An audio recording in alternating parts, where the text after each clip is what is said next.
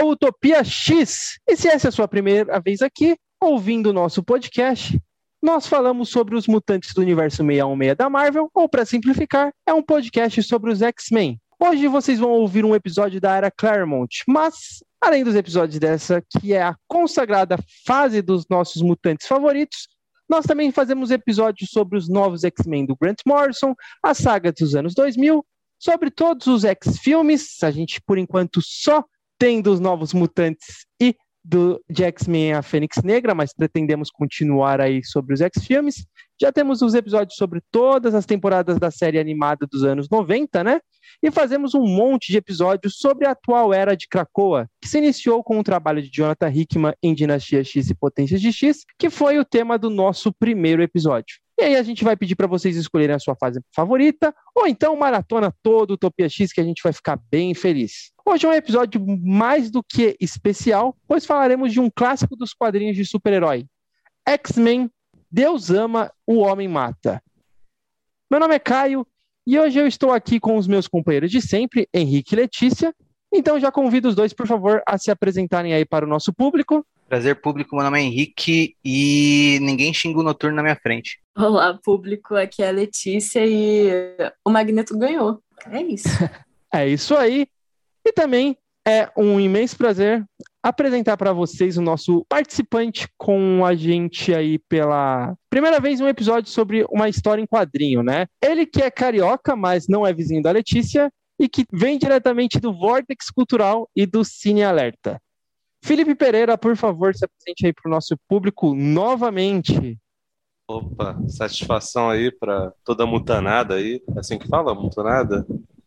É, novos mutu... Os novos mutuninhas, né? Aí, que... aí, é, aí é comigo. aí, é com... aí é uma ofensa pessoal a mim. Um abraço aí para geral. E eu queria ter o cabelo alisado como do, do Magneto nessa, nessa HQ. Tá bonito, né? Tá bonito. Ele tá. Pô, meu irmão, claramente o Ian McKellen se, se inspirou tanto no, nos atos quanto no visual desse, desse magneto aí, né? Com certeza. Bom, e é também um, pra, um imenso prazer apresentar para vocês o nosso último convidado. Ele que é vizinho dos Morlocks, já que lê quadrinhos na sarjeta. Alexandre Link, fala um oi aí para o nosso público, por favor, Alexandre. Ai, Jesus, cada trocadilho. É... Oi, obrigado pelo convite e eu não tenho uma frase de efeito, eu só lembro do Wolverine no jogo Marvel Super Heroes, que toda vez que ele bate em alguém, ele fala Lucky. Então vai ser isso aí. Bom, é isso. Feitas as apresentações, é hora de passar a bola para o Henrique fazer aí uma pequena introdução à nossa conversa. E por favor, evita xingar a Panini hoje, Henrique. Eu não vou xingar a Panini porque eu não tenho nem esse material em mãos. Uh, eu li por outros de outra forma. Mas enfim. Mas só eu... por isso. eu vou contar um pouco da publicação desse quadrinho, né, que saiu originalmente nos Estados Unidos em 1982, como uma Marvel Graphic Novel. Foi a quinta publicação dessa linha e todas as cinco saíram no ano de 82. É, essa linha era uma tentativa da Marvel de reproduzir algo nos parâmetros dos álbuns europeus e no formato cabiam histórias mais sérias, assim, digamos, entre aspas, né? Uh, mas, de qualquer forma, um formato desse tipo tende a dar mais liberdade criativa para os autores, né? Que não precisam ficar pensando no dinamismo de uma revista sendo lançada mês a mês uh, nas comic shops. Uh, como as histórias dessa linha são bem fechadas, acredito que a liberdade criativa deva ter sido maior para todos os autores, né?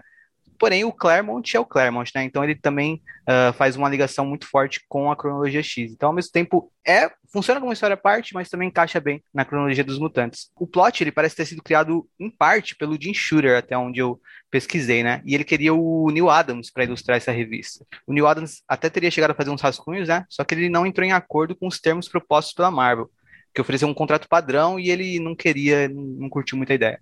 Então, com a existência do Neil Adams, quem ilustra a história é o Brent Anderson. No Brasil, a história foi publicada pela Abril em 1988 no selo Série Graphic Novels, com o título X-Men, O Conflito de uma Raça. Pela Panini saiu como Deus Ama, o Homem Mata duas vezes, uma em 2003 e outra agora, e outra agora não, né? Faz tempo isso. E outra em 2014. Originalmente o título é God Loves, Man Kills.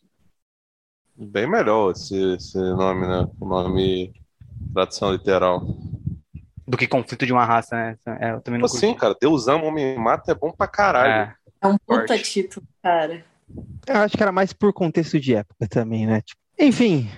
Bom, a história é dividida em quatro capítulos, além de um prólogo e um epílogo. Então eu vou dividir a nossa conversa sobre a obra por essas partes, mas sintam-se, por favor, à vontade para mencionar qualquer parte da história conforme for útil para o raciocínio. Bom, então eu vou resumir brevemente o prólogo e o capítulo 1 para a gente já começar a nossa conversa. A história ela começa com dois mutantes sendo perseguidos pelos purificadores. E é a primeira aparição desse grupo, e nesse começo da história a gente ainda não sabe muito sobre eles. Esses dois mutantes que estão sendo perseguidos, ou melhor dizendo, caçados, são duas crianças, são irmãos, e pelo que eles conversam entre si, dá para ver que o grupo que os persegue já assassinou os, os pais deles. Os purificadores alcançam elas e, os, e as assassinam a sangue frio. Na sequência, Magneto encontra os cadáveres das crianças presos a um balanço em um parquinho e uma placa pendurada no cadáver do menino diz Mútunas. Ele retira os corpos das crianças do balanço e promete que não deixará aquilo se repetir e que matará os responsáveis por, por essa atrocidade. Na sequência, já conheceremos o responsável por aquilo, Reverendo William Stryker. Ele está estudando os X-Men e ao final dessa parte ele diz que, se depender dele, aquele grupo de mutantes não existirá por muito tempo. E aí, na sequência do capítulo 1, a Kitty Pride briga com um colega que a estava provocando num, com um discurso antimutante. Ela derruba ele no chão, mas ele acerta um soco nela. E Colossus e Steve Hunter separam a briga e ela tenta acalmar a Kitty, mas sem sucesso. Esse é outro momento onde a questão mutante se aproxima da questão do racismo com negros. Kit, enfurecida, pergunta a Steve, que é uma mulher negra, se ela estaria tão calma se o garoto com quem ela brigou tivesse usado um termo racista, né? Ela usa a palavra nigger. Além desse momento, vale mencionar que as duas crianças que foram assassinadas por serem mutantes eram negras e que a maneira que elas foram penduradas no balanço também é bem significativa, mas já já a gente conversa melhor sobre isso. Para além disso, o capítulo 1 gira em torno de uma entrevista que o professor Xavier está dando à televisão. Na verdade, ele está junto com o Striker e eles estão debatendo a questão mutante. Striker representando o lado que acha que mutantes têm que ser controlados e que são um perigo para os humanos. E Xavier, que para o público que assiste é apenas um geneticista renomado e não um mutante, ele representa o lado do bem, né? Ele advoga ali contra o preconceito em cima de toda uma espécie. Os X-Men assistem o programa na Mansão X, com exceção de Tempestade Ciclope, que acompanha o Professor X na emissora de TV, e depois os X-Men passam a treinar na sala de perigo. A formação dos X-Men nessa história é o já mencionado Ciclope Tempestade, e também temos Colossus, Kit, Noturno e Wolverine. E a Liana também está na Mansão X, mas ela não é uma X-Men, né? Lembrando que essa história se passa depois de toda a questão do limbo. Na volta para casa, o carro do Professor X é atacado pelos purificadores e ele, Ciclope e Tempestade são dados como mortos pela polícia, que telefona para a Mansão X e informa isso aos X-Men. E agora eu paro e puxo os comentários aí de vocês. Eu quero ver o que, que vocês acharam. Até né, antes dessa releitura, talvez valha a gente pensar como foi para vocês quando vocês tiveram contato com essa HQ, né? E como foi esse primeiro impacto que vocês tiveram quando vocês leram essa HQ? Cara, é, são leituras diferentes quando você é pai. essa é a primeira coisa que eu posso falar. Porque quando eu li a primeira vez, você pensa assim: ah, tá, crianças mortas, sem os pais, que barra, tal. Ah, depois que você se torna pai, é, isso é muito mais pesado, muito, muito mais desconfortável. É, ou seja, crianças assustadas, crianças sem seus referenciais de segurança e logo em seguida sendo mortas, né? E a gente, enfim, tem N casos, uh, hoje, uh, até mesmo atualmente por causa de guerra, a gente vê essas histórias se repetindo. Então, é, Isso é, é, é, muito mais desconfortável ler agora. Na verdade, eu não li direito para esse papo aqui, já confesso, porque ela me deixou muito desconfortável. Coisa que não me deixou quando eu era mais novo. Quer dizer, não me deixou tanto quando eu era mais novo. Na época que eu, que eu, que eu li a primeira vez, ela, uh, eu, eu, não senti esse incômodo, até porque até agora eu não tenho filhos, não que eu saiba. Espero que não, de fato. Mas na época que eu li a primeira vez, eu ainda. É, gente não sabe, né? Mas a, a, eu lembro que a primeira vez que eu li, eu ainda era, ainda era uma pessoa religiosa, né? Inclusive era se eu não me engano, da mesma religião do, do, do William Stracker, porque acredito eu que ele seja um, um, cristão protestante, né? O que aqui no Brasil a gente chama é, tradicionalmente de, de, evangélico. Até porque ele teve filho, né? Imagino que ele não seja exatamente católico. A, a revista não, não, se aprofunda muito nisso, mas pelas características a gente intui que seja isso, que reverendo também é um termo que, que utilizam na, na igreja católica de vez em quando. Estou relendo o livro do, do, do, exorcista do William Peter Blake, ele chama um dos padres de reverendo também. Mas na época que eu li, eu fiquei muito assustado porque eu ainda não tinha tido muito contato com, com temas, com produções da cultura pop que, que é, desmistificassem né, questões religiosas e eu achei absurdamente é, bizarra a postura do, do, do William Stryker, que deveria ser um sujeito que protege né, a população, que fala em nome de Deus, esse negócio todo, e é absolutamente intolerante, absolutamente escroto e vai completamente no, no, no inverso da, da postura conciliadora é, de Jesus, que é a principal figura do, do cristianismo, né? Aí, aí, com o tempo, depois de ter saído da igreja, ter sofrido bastante com intolerância religiosa, eu comecei a perceber que talvez o William Stryker tivesse mais a ver com o, a esparrela comum do, do, do, de boa parte dos religiosos é, evangélicos, sobretudo os do Brasil, do que é, representa mais a maioria do que a exceção, exatamente. Né? E achei muito forte, especialmente no finalzinho ali, quando o, acho que foi o Henrique começou fazendo referência ao xingamento que ele faz ao, ao Noturno, né? Que, porra, é um personagem que absolutamente todo mundo gosta. Eu não lembro de ninguém. Eu vejo gente não gostando do, do Gambit, vejo gente não gostando do, do, do Fera, é, vejo gente não gostando do Ciclope, mas eu não vejo ninguém não gostando do, do Noturno, né? Ele sendo completamente escroto com o Noturno, basicamente por conta da, da, da aparência dele. Mal sabe ele que o Noturno passa o rodo, pega geral, pega toda sorte uhum. de pessoa. Mal sabe ele que ele tá cometendo a maior blasfêmia do, dentro do universo Marvel. É, pois é, pô, ele tá basicamente, tá basicamente atacando o, o Bené do Cidade de Deus do, do, dos mutantes, né? Então tá todo errado, né? e você, Letícia? Então, a primeira vez que eu li essa história, eu devia ter uns 12, 13 anos. Foi uma das primeiras histórias de X-Men que eu li, e eu acho, tenho quase 100% de certeza, que essa foi a história que me converteu pro lado do Magneto para sempre, assim. Porque quando eu li, uma das primeiras coisas que eu pensei foi, cara, como é que o Xavier consegue ainda ser, tipo, depois de ver isso tudo, de debater com essa gente, ainda ser tão, sei lá, tão liberal, tão benevolente com essa galera, tá ligado? O Magneto nessa história me impactou, tipo, muito, porque eu comecei a ser fã de X-Men assistindo é, X-Men Evolution, que o Magneto aparece muito pouco, muito pouco. Então, quando eu fui realmente ler o gibi, os primeiros que eu fui lendo eram dessa época, da, década, do, da metade, assim, da década de 80, quando tem Trial of Magneto e todas essas coisas aqui, e Deus ama o Homem Mata, que eu realmente virei e falei, cara, não, tô do lado desse cara agora. Gostei muito. E essa primeira cena em que ele encontra essas duas crianças que foram assassinadas e tal, é uma das cenas de gibi, assim, que mais ficou na minha mente para sempre, sabe? Desde a primeira vez que eu li, ainda é uma cena que é extremamente impactante, que nem os outros convidados estavam falando. E realmente foi uma das cenas de X-Men que, tipo assim, eu fui reler Deus Homem Mata muitos anos depois, assim. Muitos não, né? Eu não sou tão velha assim, mas, tipo, anos e anos depois, essa, essa e algumas outras cenas, assim, são coisas que, tipo assim, nunca saem da cabeça, sabe? É realmente muito impactante, é muito bom esse prólogo. Eu acho que explica bem as, é, o ponto de vista do Magneto e tal, como um antagonista para o Xavier e como uma figura, assim, para a raça mutante. Esse lance de ler e reler é, é, em tempos diferentes da sua vida. Não só Deus ama e mata, quando o Alexandre estava falando isso de reler algo depois que você é pai, você muda a perspectiva. Tanto Deus ama e mata como Marvels, né?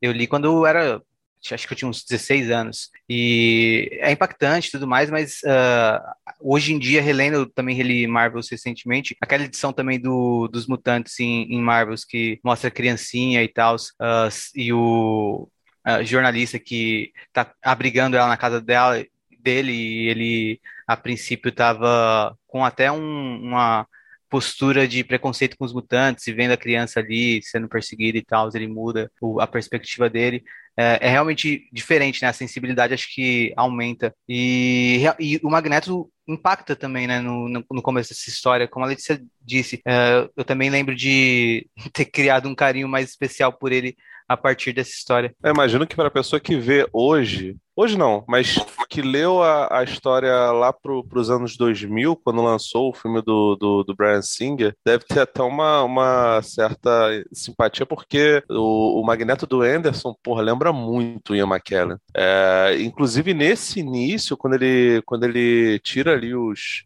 os cadáveres das, das crianças que são atacadas pelos purificadores, é, lembra muito a postura dele.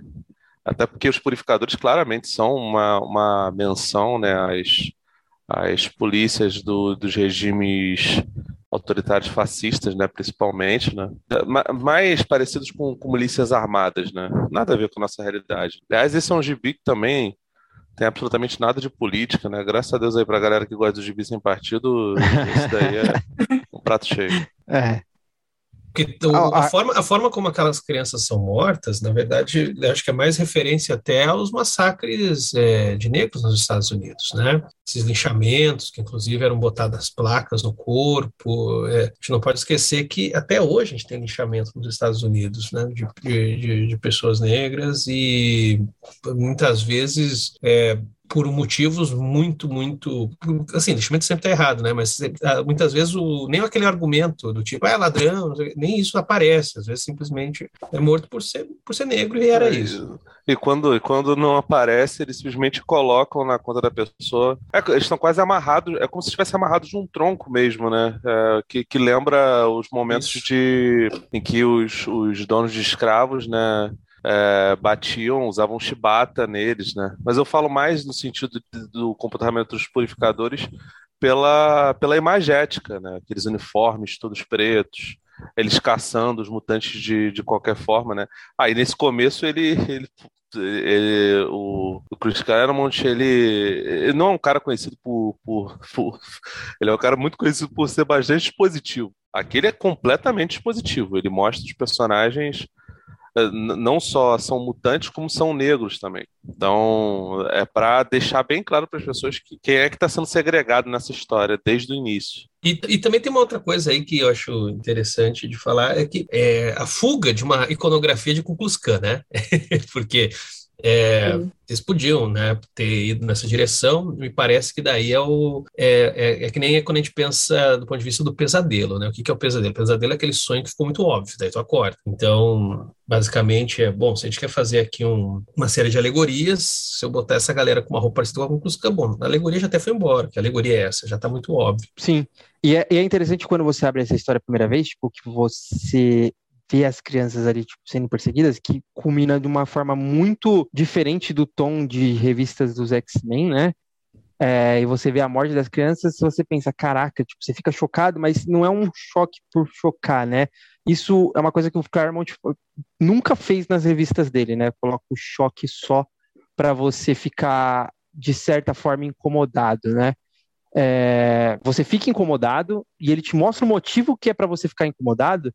E eu nem acho que, a, a, apesar de eu concordar com o Alexandre que existem muitas alegorias aqui, com o Alexandre Felipe, é, mesmo assim ainda é um tapa muito grande na cara tipo da sociedade no sentido de olha o que eu estou mostrando para vocês, sabe? O debate do Xavier com o William Stryker na TV, cara, dá para você substituir a cara do William Stryker do Xavier por uma porrada de debates que a gente vê tipo, de forma muito absurda ao longo dos anos, tanto nos Estados Unidos quanto aqui no Brasil. É, cara, eu vou te falar, eu, eu, revendo isso daí, eu fiquei, cara, nervoso de um jeito que eu nenhuma outra releitura eu, eu tive, porque enfim, basicamente, esse, essa cena ela é extremamente curta. Você vê que o, o, o os diálogos do, do, do Claremont são geralmente muito verborrágicos e extremamente descritivos de maneira desnecessária, mas o debate aqui ele é bem curto, né? E, e, é, tipo assim, é mais uma prova de, de, de, que esses debates, esse tipo de debate aí não acrescentam absolutamente nada para causa nenhuma, porque no final das contas vira só uma rinha de quem consegue falar mais rápido, de quem consegue expor os seus argumentos é, de, de, maneira, às vezes, até de maneira sofista, normalmente. Sim. É, mostra que a televisão, a televisão também alterou, né, e manipulou muito a favor do striker sim, sim. em cortes. É, é, cara, tipo assim, é, é, é, mostra que o aparato. Primeiro, a mídia tá do lado do, do status quo, tá do lado do, do, dos poderosos e não dos excludentes, como normalmente acontece, né? Apesar do, de, de, de toda a reclamação por parte do, do, da reacionarada atual.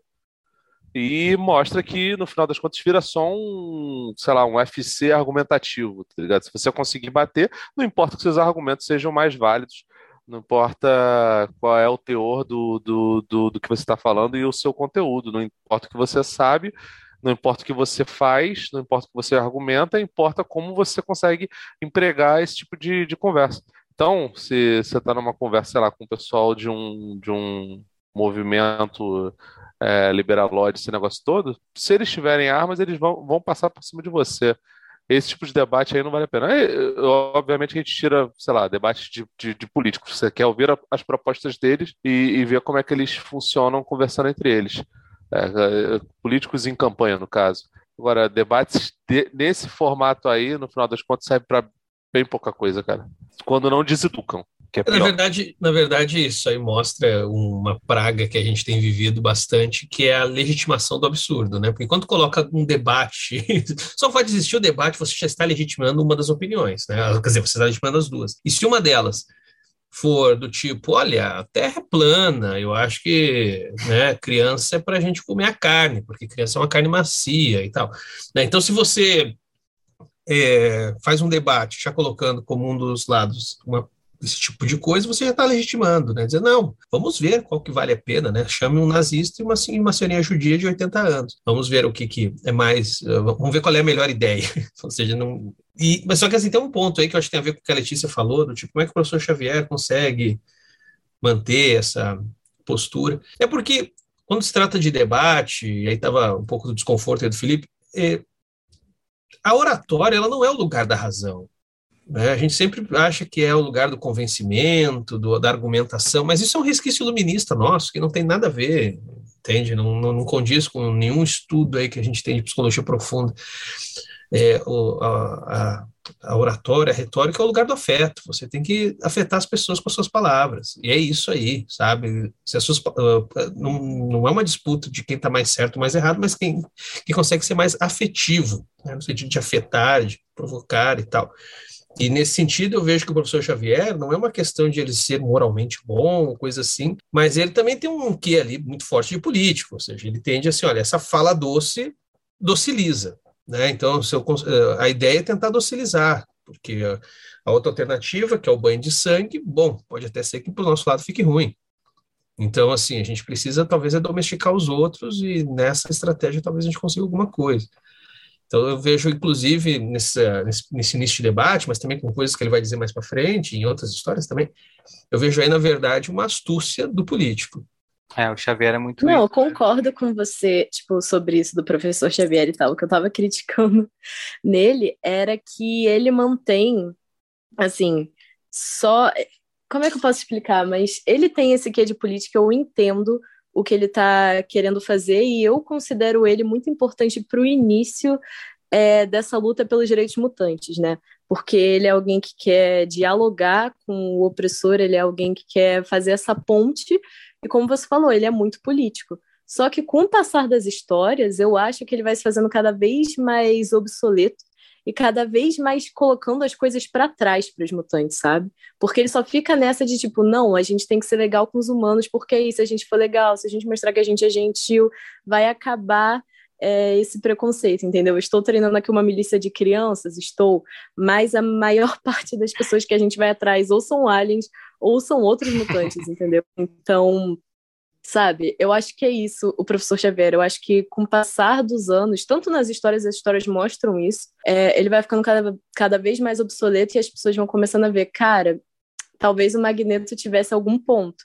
não só dentro das histórias, mas eu acho que tem muito a ver também com como as políticas é, identitárias foram mudando através dos anos. Porque naquela época era super comum você ficar, não, vamos ser mais, tipo assim, de boa, que nem o Xavier fica, esse olhar mais liberal, de tipo, ai, a gente pode coexistir e tal, mas com o tempo passando, a gente, as coisas não mudando, a gente foi vendo que é outro tipo de coisa, sabe? E é, é isso. E eu amo isso, porque é, é muito legal você pensar que, como leitor, você pode se ver dentro da história e pensar: será que eu concordo mais com o Xavier ou será que eu concordo mais com o Magneto? E é interessante, é, por mais que talvez eu até concorde com a Letícia que a política do Xavier ficou obsoleta, mas é interessante ter esse personagem ainda ali colocando essas políticas até para você, se você fosse um mutante, será que você seria Xavier ou será que você seria Magneto? Claro, levando da forma um pouco mais é, lúdica dentro da história, né, tentando, tipo, externar isso da, da sociedade, até porque é um mundo em que, como a Letícia disse, é, tem supervilões e alienígenas, tá ligado? Mas é, é, uma coisa que eu sempre defendo dentro do de como que você visualiza X-Men é o não, não importa se o Xavier é, tá certo ou não. O que importa é que ele continue defendendo aquilo, ou se ele evoluir, que tenha um, um motivo para evoluir, porque hoje eu nem acho mais que ele defenda isso nos dias de hoje, né? Mas aqui nessa, nessa época é importante. Tudo bem se você não concordar com o Xavier e concordar com o Magneto. Tudo bem se você quisesse invadir lá e, tipo, matar o Striker, sabe? É, tem um lance interessante também no quando a gente olha pro Ciclope, porque ele fala uh, que o Xavier estava perdendo o debate, acabou perdendo o debate, não, é, não por, é, porque o Striker estava jogando com medo das pessoas, enquanto que o Xavier estava tentando dialogar sobre ideais. Então, que o Striker alcançava muito mais as pessoas que estavam assistindo, porque ele estava atingindo elas no medo delas, uh, na questão de deixá-las inseguras e fazer elas quererem comprar aquela ideia através da insegurança de, sei lá, ah, será que meu filho é mutante? Ou será que na escola meu filho tem mutante? Esse tipo de coisa. E quanto ao a figura do Ciclope também, eu acho que é interessante ver como ele, mesmo nessa história aqui, tá mais próximo do Xavier, mas ele dá um passo além, né? E até faz sentido com uma coisa que o Magneto vai falar mais pra frente nessa história, que é que no sonho dele, né, no sonho do Magneto, os X-Men, o Ciclope e os X-Men uh, dariam continuidade à utopia que ele criasse. E, e o Ciclope ele faz uma coisa no final da história que eu acho que é bem interessante, que é acho que talvez o Xavier teria ordenado que os X-Men retornassem à Mansão X uh, por motivos de ah, não vamos causar um tumulto aqui. E o Ciclope toma uma outra atitude, né? Uh, ele, ele, ele fala, não, a gente tem que debater, é, debater de frente com ele, né? Nem, não é nem debater, mas assim, enfrentar, né? Fazer frente a ele. É bem legal esse, esse ponto mais, mais pro final da história, né? A gente pode até falar é. melhor sobre quando chegar lá.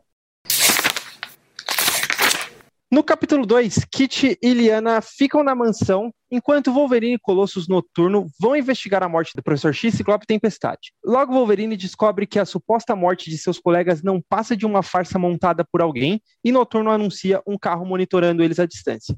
Os X-Men atacam os purificadores que revidam, mas quem define o final da briga é Magneto, que chega e derrota os vilões. Magneto e os X-Men vão para a mansão X para interrogá-los, junto com os capturados purificadores. Antes deles chegarem lá, outro grupo de purificadores ataca a Liana. Eles não matam ela, mas a capturam, o que deixa uma questão no ar. O que eles querem fazer capturando os X-Men? Kit se esconde no carro, pensando em resgatar a Liana quando ela tivesse a chance. Mas os sensores no porta-mala indicam a presença dela ali e eles soltam um gás para derrubá-la. E assim ela também é capturada. Ao final dessa parte, Magneto tortura e tira a resposta dos purificadores.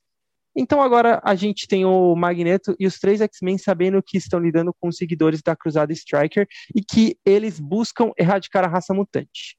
Depois do Magneto torturar e interrogar os seguidores do Striker, Kurt pergunta ao Wolverine se aquilo era realmente necessário. Logan responde que sim. E Noturno então pergunta: Mas se começarmos a usar os métodos dos nossos inimigos, nós não nos tornaremos tão mal quanto eles? Questionamento que encerra o segundo capítulo. Aí, prato cheio para continuar a discussão que estávamos agora. Caras, é, antes de vocês abrirem aí, deixa eu fazer um comentário.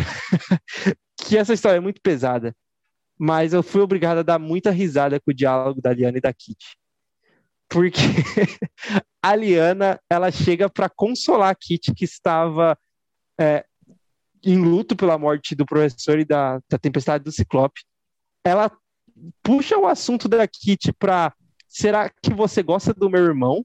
E termina com, ah, é, eu lembrei que eu só vim aqui falar para você porque tem uma máquina aqui monitorando a gente, tá ligado? Caralho. Tipo, ela demora pra porra pra falar isso. Essa bicho eu é demais Chris Claremont, né, cara, na, na sua essência. Ele consegue... Vamos, vamos botar uma história cheia de subtexto? Vamos. Vamos botar uns diálogos completamente esdrúxulos e... Sei lá, cara. É, é, é, muito triste, né? É, aliás, eu até esqueci de falar, o, o codinome da, da Kit Pride aqui é Ariel, né? Pelo menos na tradução que eu li era, era Ariel. Nem lembrava que ela tinha isso. Ela é que nem a, a Jean, né? Tem 200 codinomes. É, Lince Negro, próprio Kit Pride, Ninfa, enfim, Sprite. É, cara, é, é, essa parte, todas as, as, discussões envolvendo a Kitty Pryde são, são boas porque são didáticas, né? Porque mostra uma personagem que é nova, que é bastante jovem e que não consegue conviver com a possibilidade de, de, de, perseguição, né? Se a gente for colocar em comparação com, a, com, a, com os dias atuais, né? A diferença entre a geração dos, dos e do, da, da geração Z vai ficar cada vez mais clara daqui para frente, especialmente aqui no Brasil, que, enfim, que a gente tem tá, tá, tá, tá tendo toda essa, essa movimentação para para zonear completamente a vida do, do, do, do, trabalhador, né? Perdendo direitos, esse negócio todo. A geração do a geração Z claramente é mais teoricamente, né? Mais combativa do que, do que a nossa geração. Acho que a gente aqui, todo mundo é millennial, né? O, é, mais ou menos ali, regula mais ou menos a, a mesma. Se bem que não, né? Não sei se, a, se, a, Letícia, se a Letícia, a Letícia, Letícia, acho que é a mais nova. Não, né? A gente é veiaco e a Letícia é jovem. É, pois é. Graças a Deus, né? Temos aqui uma pessoa que puxa um pouco para baixo. Mas enfim, a Kitty Pride é uma personagem que ela, que ela fica bastante indignada com, com o que acontece e tal. Não lembro se nessa época a Eliana já, já, já era tratada como heroína, se ela já, já, já demonstrava os poderes dela, mas... É, na verdade já tinha é passado... Ela... É, já tinha passado o lance dela do limbo já. Tipo, ela... Essa história, tipo, se você pensar bem, ela se encaixa exatamente após é, a história da Liana no Limbo, que é Uncanny X-Men 160, porque logo em seguida entra a saga da Ninhada, depois de Uncanny X-Men 160, e os X-Men vão para o espaço, e quando eles voltam do espaço, os novos mutantes já estão na mansão. Então, é exatamente depois disso, então, a Liana ela foi para o limbo e voltou como uh, adolescente, né? Então ela tinha certos poderes, mas ela não controlava ainda, não tinha muito controle sobre isso. Eu ia só comentar uma coisa, que é quanto que, apesar de estar sutil, está ali o tempo todo a estrela de Davi, né? Então, reforçando o tempo todo o, o fato da Kitty Pryde ser judia. E, por mais que isso seja né, chovendo molhado, mas aqui isso, não sei, me parece que fica mais óbvio do que em outras, do que em outras histórias. É, inclusive uma certa esse, esse, esse, conflito geracional também é um conflito geracional entre os próprios entre os próprios judeus né? Então por exemplo eu, eu tenho uma amiga que é judia ela tem seus 30 e poucos anos e ela tem um humor horrível ela tem um humor mórbido. Então ela conta piadas inclusive de piada de nazismo. Ela não tem muito problema em fazer piada com isso e tal. Obviamente ela é muito uma crítica ferrenha ao nazismo mas tem esse humor é, a mãe dela não consegue nem rir das piadas, a mãe dela começa a chorar se ela faz esse tipo de piada. Né? Ou seja, tu tem uma, uma vivência, que tu tem vivências que são distintas, né? Então, né, eu não sei, aí eu acho que tem uma coisa de subtexto da sociedade americana que a gente perde, porque me parece que essa postura da Kate Pride é uma, uma, uma, postura de um jovem judeu que perdeu muito o temor do holocausto, né? Uma coisa do tipo, ah, isso passou, isso já era, ou seja, essa, essa violência é, ok, existe preconceito ainda e tal, mas não é aquela violência de sei lá quando e tal. E aí parece que aqui ela hum, fica muito incomodada, ou até mesmo uh, entra em estado de negação, quando percebe que essa mesma violência, essa violência, na verdade, ela é perpétua, né? Acontece que, às vezes, ela não, não se concretiza porque a gente não dá brecha, né? Ultimamente, a gente anda dando muita brecha. Então, por isso que, é, eu acho, não sei, isso me parece explicar o, o comportamento dela. O que você estava falando também é bem evidente todas as vezes que o Claremont coloca Kit e o Magneto para terem cenas juntos, o que é até um pouco comum nessa época de X-Men, principalmente do Claremont. E o que a gente vê é bem isso que você falou. A Kit é, tipo assim, judia depois de Israel existir, tá ligado? Ela é ela é americana, ela nasceu nos Estados Unidos, ela é da diáspora, ela é uma pessoa que acredita em missionismo, todo mundo junto ali, aquele negócio do Xavier também, de conviver com geral. E o Magneto é zionista, né, cara? Ele é tipo, não, a gente tem que criar outra sociedade pra gente, longe dos humanos, e ele é assim desde sempre, até quando ele ainda não era escrito como judeu, sabe? E isso é um conflito geracional que eles usam bastante entre os dois, assim. Eu acho bem interessante toda vez que o Claremont faz isso. E também porque, assim, todo mundo tem esse lance do, ah, o Magneto e o Xavier são inspirados, muito inspirados no, no Malcolm X e no Martin Luther King, mas na real, as maiores inspirações do Claremont sempre são mais os debates judeus do que dos direitos civis dos negros nos Estados Unidos, né? Quando você para para pensar, quando você para para analisar as coisas dele. Até porque ele era judeu, como boa parte dos quadrinistas da sua época, né? A gente não pode esquecer Sim, exatamente. O, o, Stan Lee é Stan, é, não sei nem se é Stan, mas o sobrenome é Lieber, o, o, Jack Kirby também, Kirkstein, enfim, todos Sim, eles. eles que criaram a indústria dos quadrinhos. Eu tô apontando mais assim, porque o, Claremont em si, ele usa bastante isso, Não, sabe? sim, mas não, é, não, o que eu quero dizer, é, eu tô concordando contigo, eu tô querendo dizer o seguinte, é, era quase inevitável ter essa abordagem voltada somente aos debates da comunidade judaica, porque era, era os, os, colegas de trabalho, era de onde ele, de, os próprios autores vinham desse lugar, então a, coisa acabava orbitando muito mais por aí mesmo. É, e quanto a esse, esse lance da, da pergunta final do Noturno, uh, se começarmos a usar os métodos dos nossos inimigos, não nos tornaremos tão maus quanto, quanto eles? É engraçado ver que o próprio Noturno, em determinado ponto da história, ele acaba uh, não torturando alguém, né, mas uh, usando um método parecido de persuasão, porque ele ameaça, ele se faz uh, presente ali como uma forma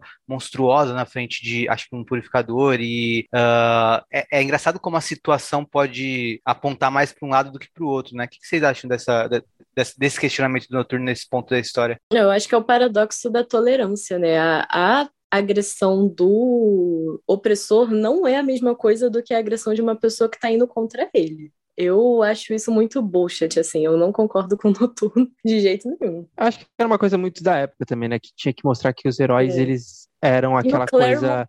É muito assim. O Claremont é muito assimilacionista também. É, tipo, eles tinham que ser muito anjinhos, ou então se tipo, eles ultrapassassem essa linha, tinha que ser um personagem tipo o Wolverine, tanto é que o Wolverine tá cagando o que o Magneto tá fazendo. O, Magneto, o Wolverine ia matar o cara, na verdade. Sim. O Magneto salvou a vida do cara, tá ligado? Tipo, ah, é... Você tem que entender também que, assim, por mais que tenha um pouco de, de caráter de graphic novel, é, o Chris Claremont ainda escreve pra, na, na linha regular da, das histórias da Marvel, né? Então, você tem que estar dentro de um, de um certo maniqueísmo, né? Não pode fugir tanto da casinha. E os heróis clássicos não fazem isso, né? Eles não, não saem matando. Tem essa parada do, do altruísmo. Mas de resto, Letícia tá coberta de razão. Não sente frio nessa noite.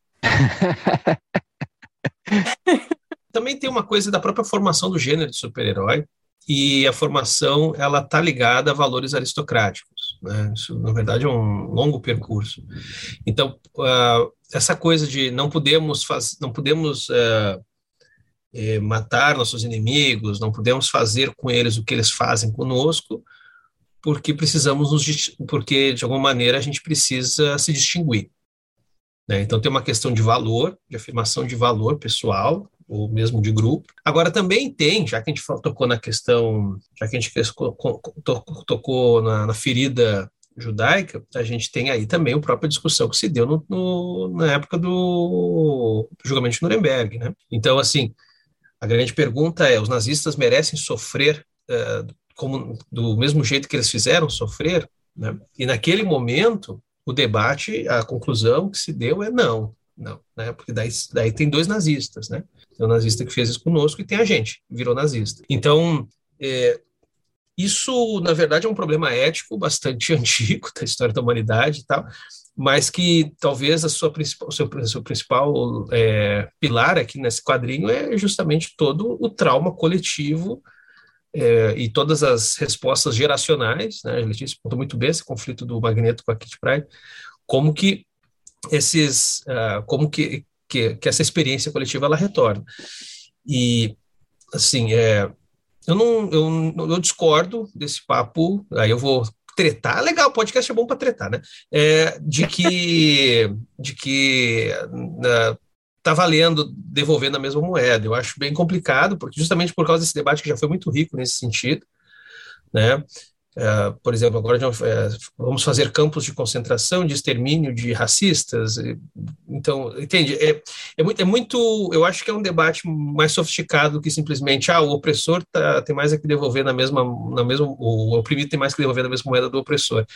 Eu acho que isso é uma leitura muito pobre do próprio conflito humano e, das, e dos próprios debates que grupos que foram oprimidos já elaboraram, né?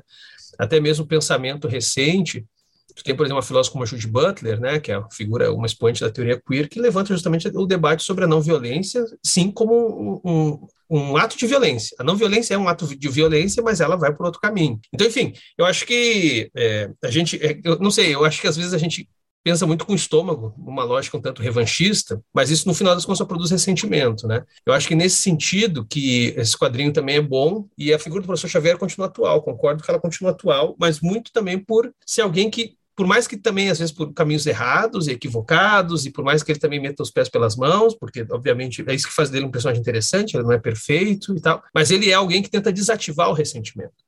E isso é muito difícil. Em resumo, temos é, X-Men e membros da, dos acólitos do Magneto aqui ao mesmo tempo. Não, eu concordo Vou... que é uma, uma questão bem mais, como é que é, bem mais complicada do que só, ai, vamos pagar na mesma moeda.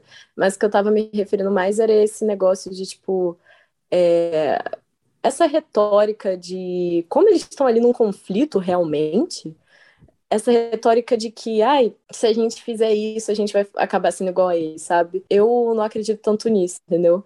Em outras situações, eu acho que é pertinente, tipo assim, é, ser contra essa, esse vamos pagar na mesma moeda, mas tem algumas situações, principalmente nesses gibis, que eu acho que eles tentam equivaler muito à agressão que os X-Men fazem de revidar, sabe? Com os ataques que eles estão sofrendo. Principalmente essa galera, assim, mais é, do Xavier, tá ligado? Os X-Men que ficam nessa de tipo, ai, a gente vai estar tá sendo iguais a eles. Tipo, eles estão literalmente, sei lá, matando todas as nossas crianças. Mas se a gente, tipo assim, matar o líder deles, a gente vai estar tá sendo exatamente igual, a gente vai estar fazendo a mesma coisa, sabe? Entendeu mais ou menos o que eu tô falando? Eu acho que depende muito da situação. E nesses quadrinhos, eu acho que muitas vezes os X-Men só ficam nessa de é, tentar fazer essa parte da não agressão e não acaba chegando em lugar nenhum, sabe?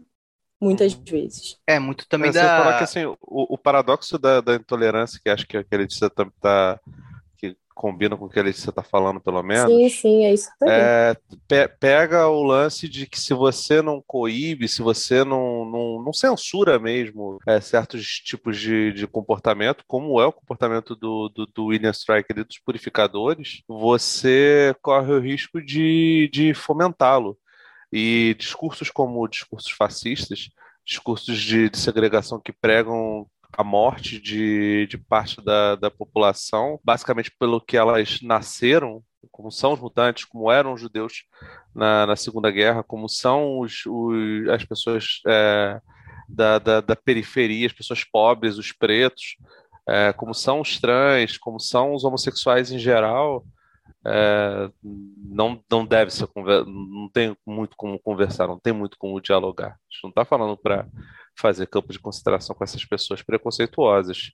Mas tem certas atitudes que realmente não dá, que meramente deixar as, os, os mecanismos da, da, democracia burguesa reger não necessariamente vai dar é, segurança mínima para as pessoas. Então, é exatamente a, a, atitude de reação dos X-Men e de outras camadas que são, são excluídas naturalmente, elas deveriam ser encaradas mais como reação e menos como, como uh, tentativa de justificativa história. Não é. É uma reação é eu, mesmo. Eu acho, que, eu acho que o diálogo do noturno, é, na verdade, a pergunta do noturno, ela é uma pergunta realmente para gerar esse tipo de debate, é, esse conflito interno entre a gente. Uns vão concordar e outros que não. Mas eu entendo também que, tipo, a, é, essa reação contra o, o, purificador ali, e não simplesmente deixar ele lá para a polícia e tal, e torturar ele por informação, acabou salvando a vida de milhões de pessoas. É, uhum. Que foi a, a, enquanto, na verdade, eles estão numa batalha, né? A gente entende que uma morte é ruim, mas se você está em guerra para proteger os seus, vo, você tá certo, tá ligado? De repente, pra, em, em determinadas ações.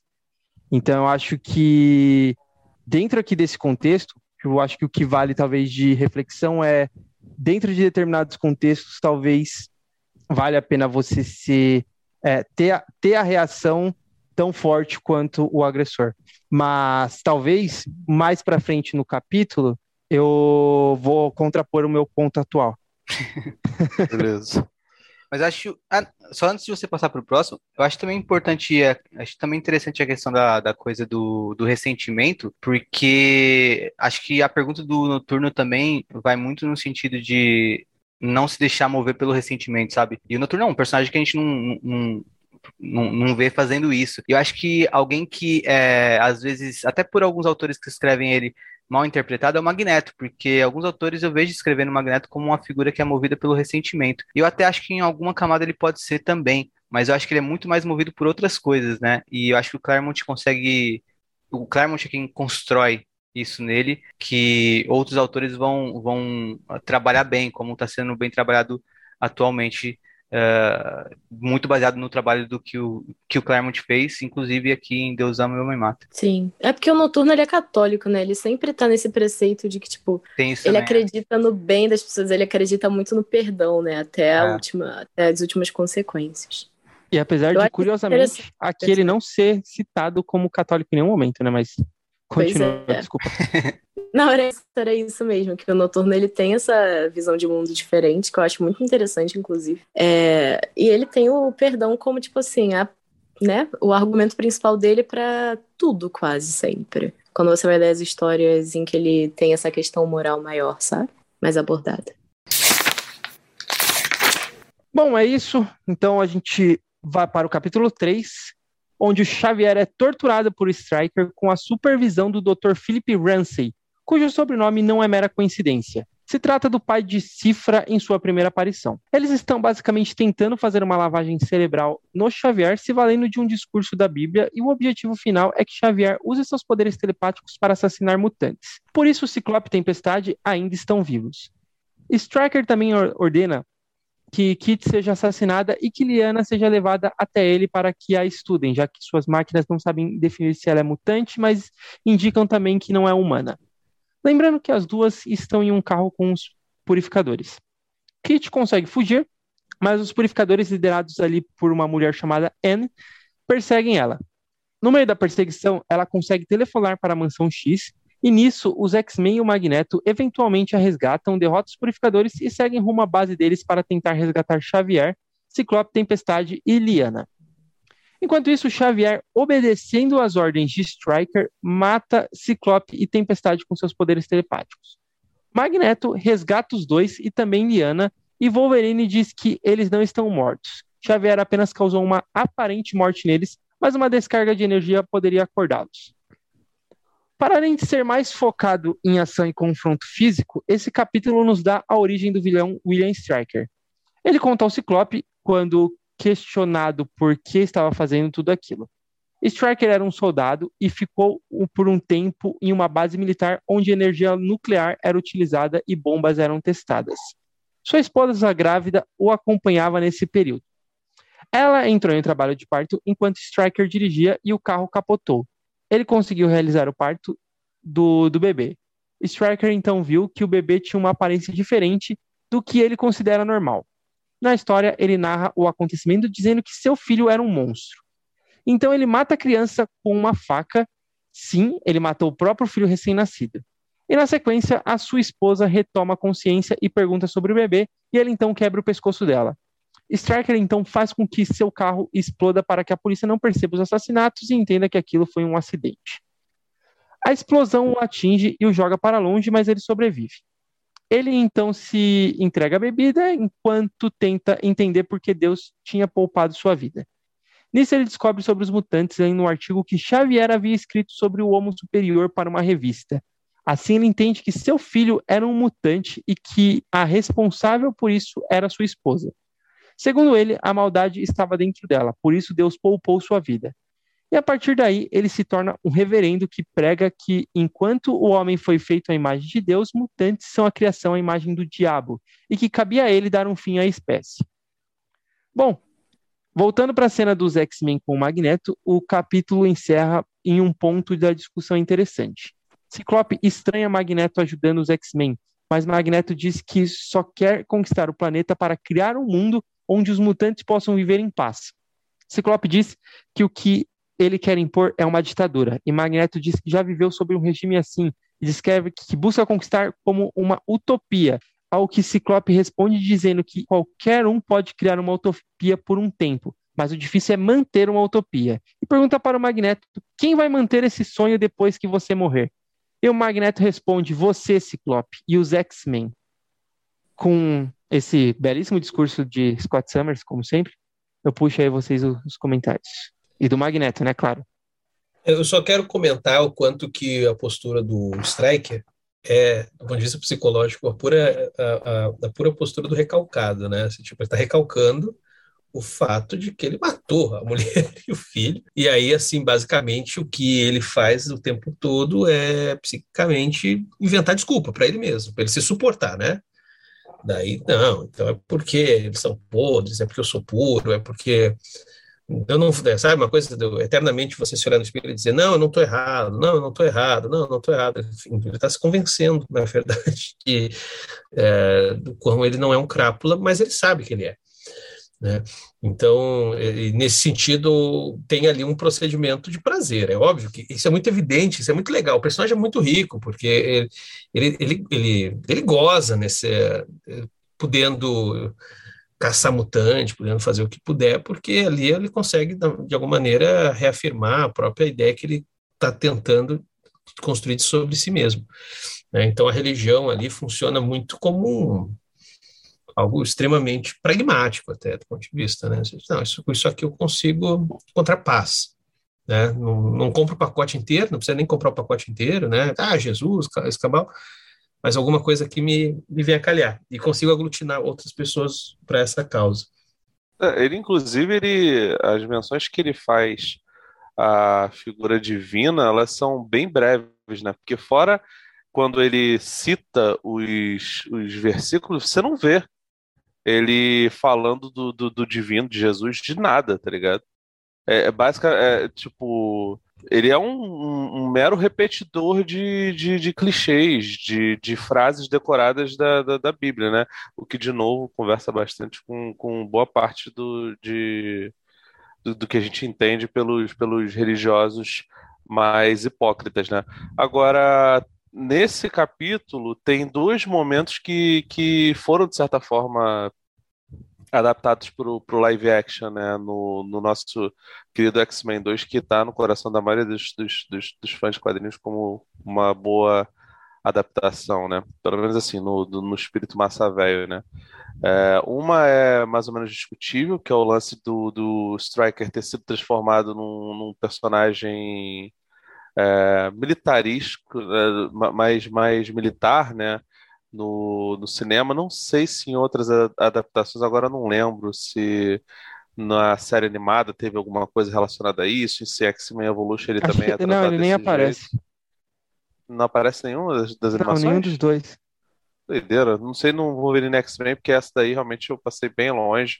E nos, nos, nos, animes também não sei como é que, como é que funciona, mas uh, eu não lembrava, inclusive, que ele tinha que ele tinha esse passado de, de de veterano, né? Do militar veterano. Agora, claro que é uma, uma extrapolação no filme dos X-Men. E a outra é o, o lance de utilizar os poderes do, do Xavier para poder atacar os mutantes é, de maneira mental. Que é plano do, do Striker, lá do Brian Cox, que acho uma boa atuação, inclusive no, no, no X-Men 2, é basicamente isso, você recria o cérebro, é bem parecido, é, só que acho que num plano um pouco mais, mais agressivo.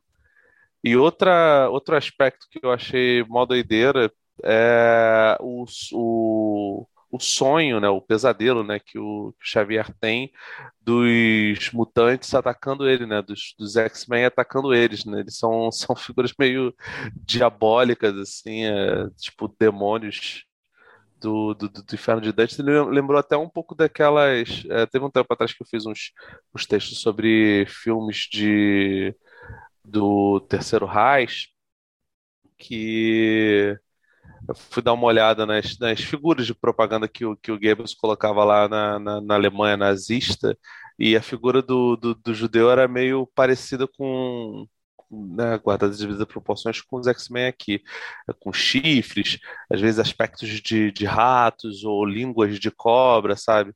E aqui eles são, são bem isso mesmo, né? São, são personagens que são, são transformados em bestas, né? Meio demoníacos ali, atacando ele. É uma cena bem de tortura, cara. Lembra um pouco os filmes do, do Brian Hughes, né? Que é um cara doidão que fazia uns, umas adaptações de, de, de Lovecraft, né? Ele fez é, o Necronomicon, fez as continuações do, do, do Reanimator, fez um filme chamado Falso, né? Que é baseado lá no no poema do Gold, que é tem body horror pra caralho, ele é um sujeito que ele faz muito body horror. Isso aí me lembrou um bocado desse, desse cinema mais, mais doidão de, de terror. E você, Letícia, essa é a cena que você que fez você se, ser convencida a, a migrar para a igreja do Magneto? Não, a cena que me convenceu a, a ir para a igreja do Magneto foi a primeira lá de cima. É, essa cena, no caso, é que nem eu estava falando na minha abertura, que o Magneto ganhou, né? Como eu estava falando antes também no programa, que o Xavier foi ficando mais obsoleto e o Magneto foi crescendo mais no conceito dos mutantes. E o que ele fala ali de criar uma utopia, que ele quer que o Ciclope e os X-Men mantenham, que não vai ter pobreza, que não vai ter nada. Ele tá falando um pouco de conquistar o mundo e tal, porque o Magneto às vezes tem dessas. Mas ele acabou fazendo isso de verdade, tanto com Krakoa quanto com Araco, que ele realmente conquistou um planeta, sabe? Não tinha ninguém lá e etc. Mas, enfim, ele acabou conseguindo fazer a utopia dele, né? E a gente tá vendo ele lidando com isso. E lidando com as coisas é, ruins que aconteceram em Krakoa, que eu não vou falar tanto porque a gente ainda não chegou nessa parte, enquanto a gente tá cobrindo a era do Jonathan Hickman. Mas, enfim, eu acho muito interessante ver, ler o Magneto dessa época em contraste com o Magneto que está sendo escrito agora pelo All Will Win, que eu acho que é o melhor Magneto, tipo, desde o Claremont, assim. Muito bom, muito legal ler essa parte. E essa é uma das cenas que eu mais me lembro dessa história também, a... principalmente o quadro que tem o Magneto falando da, do sonho dele de uma utopia, com o um mundo assim atrás, aquela coisa. A questão de, dessa conversa com, com do Ciclope com o Magneto, né, acho que até faz sentido depois a ilha que o Ciclope constrói décadas passadas é. se chamar Utopia, né? Tipo, encaixa muito.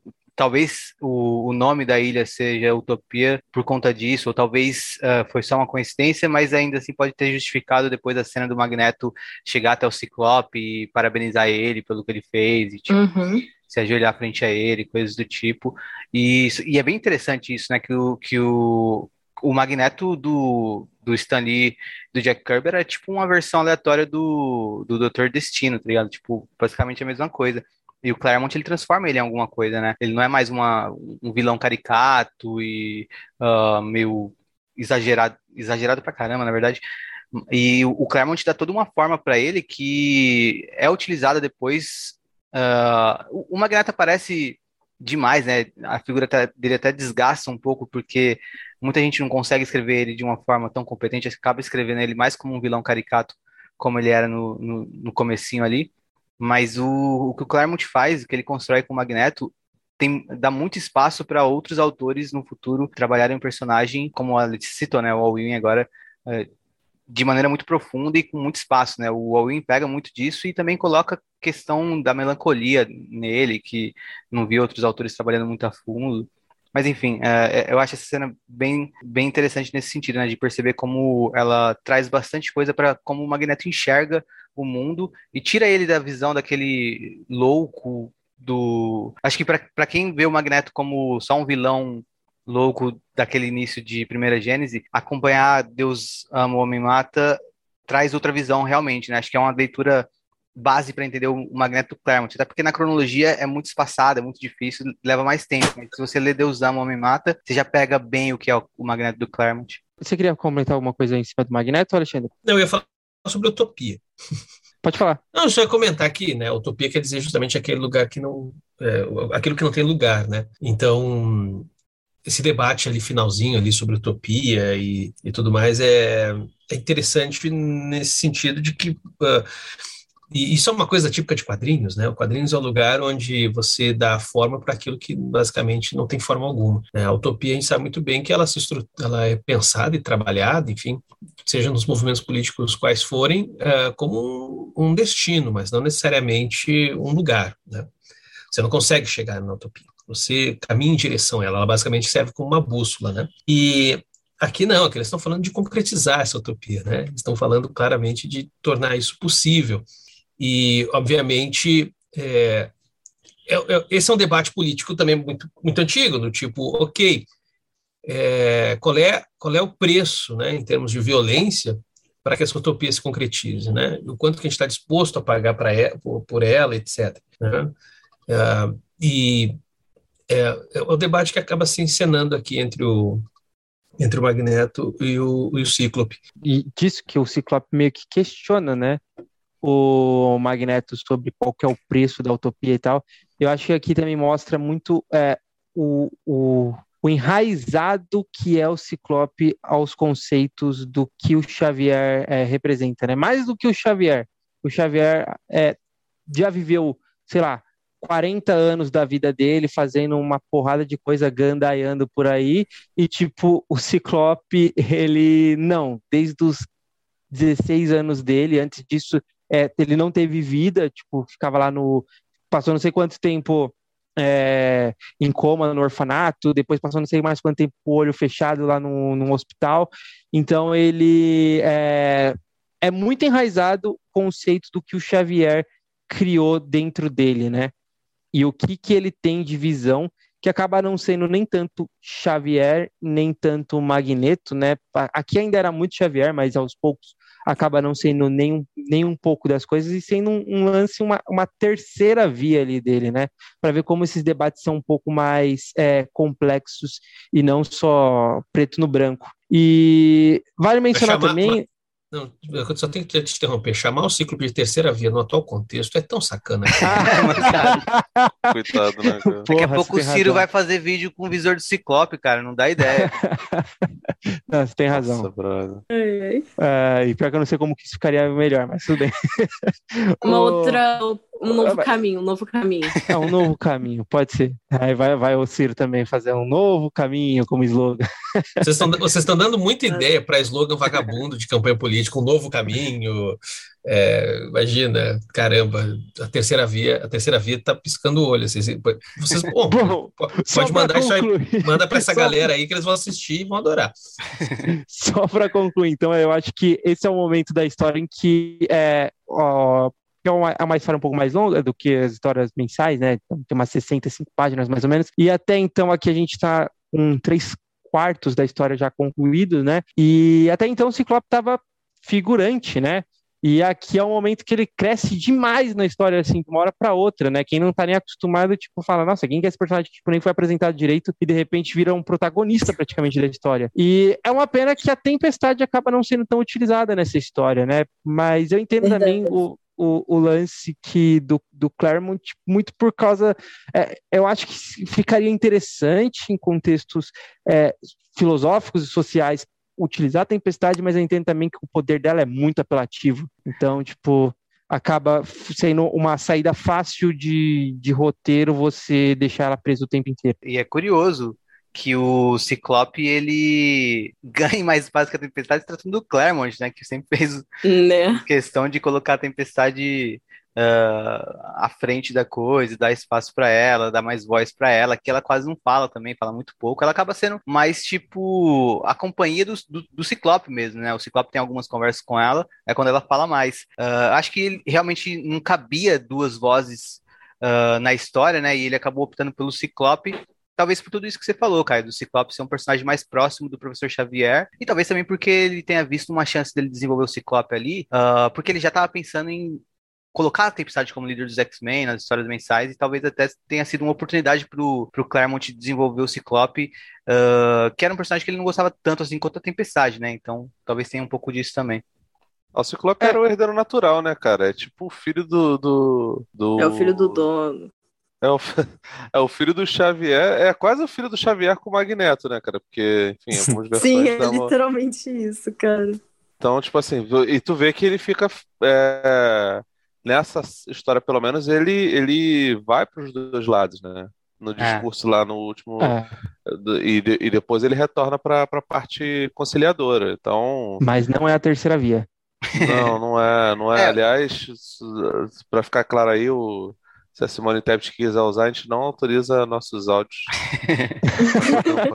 Mas isso que você falou é muito real. O Ciclope é muito, tipo, um, como se fosse um personagem legado, assim, do Magneto do Xavier, sabe? E eu gosto muito de como ele é desenvolvido através dos anos.